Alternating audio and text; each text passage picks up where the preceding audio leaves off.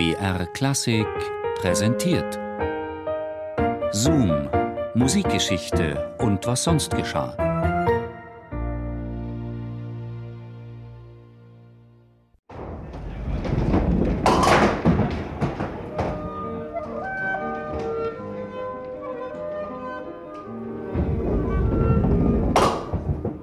Diesmal werden's alle Neune. Warte nur ab. Soll ich gerade meinen Kopf drauf verwetten? Vor solchem Unglück wollen wir den Herrn Schikaneder doch lieber bewahren. Die zwei Dukaten, die er gleich verlieren wird, werden ihn genug schmerzen. Hat er nicht Angst vom Verlieren? Der Herr Mozart scheint gar vollen Mutes zu sein. Werden's ja sehen. Ich nehm's auch gern gegen Vater und Sohn auf. Vater, denken Sie an unsere selige Mutter. Die würde das bestimmt nicht gutheißen. Eigentlich ist's gar nicht gestattet, den Wetteinsatz über 20 Kreuzer zu treiben.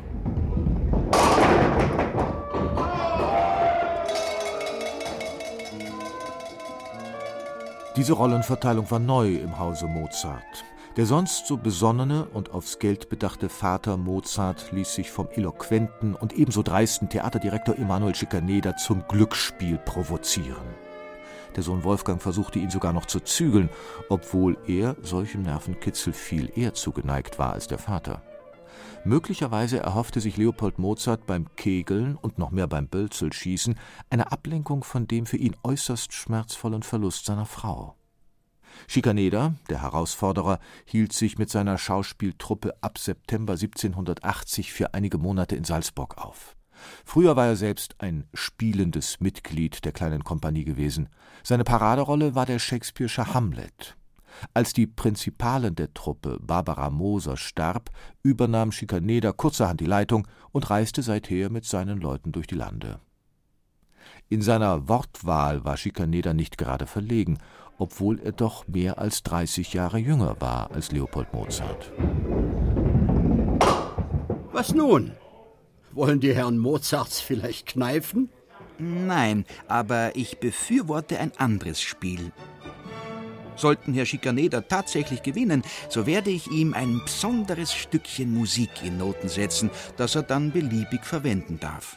Verliert er, so bekommen wir freien Eintritt in die Aufführungen seiner Kompanie.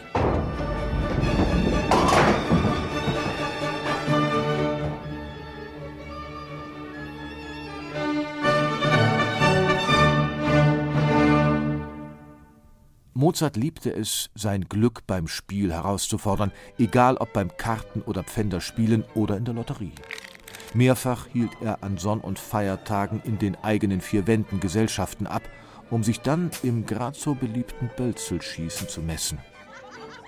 Frauen waren selbstverständlich auch dabei. Schikaneder zeigte sich gegenüber Mozarts Vorschlag nicht abgeneigt. Tauschgeschäfte entsprachen sowieso seinem Naturell. Schließlich einigte man sich darauf, in mehreren Runden den Gesamtsieger zu ermitteln.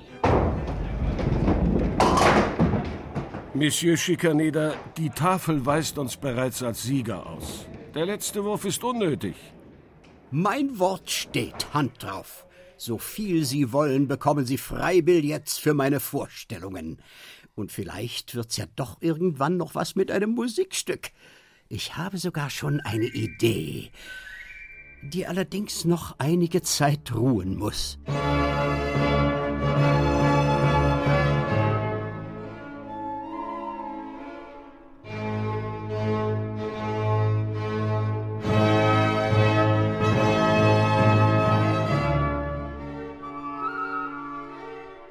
Die Mozarts machten von dem gewonnenen Vorteil mit großem Vergnügen Gebrauch.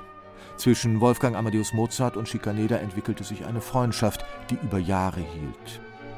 Schikaneder verließ mit seiner Truppe Salzburg am 27. Februar 1781 in Richtung Laibach, Klagenfurt und Pressburg. Bis er das Theater auf der Wieden übernehmen sollte, wo es endlich zu der Gemeinschaftsproduktion mit Mozart kam, sollten noch viele Jahre vergehen. In der Zwischenzeit war Schikaneder vor allem als Theaterdirektor und auch als Schauspieler am Wiener Nationaltheater tätig. Im Februar 1787 kam es schließlich zur Übernahme des fürstlichen Turn- und Taxischen Hoftheaters in Regensburg.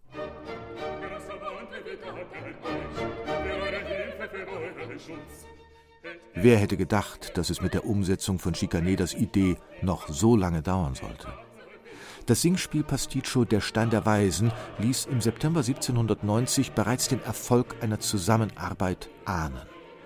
Ein Jahr später übertraf die Zauberflöte alles, was an Bühnenmusik jemals geschaffen wurde.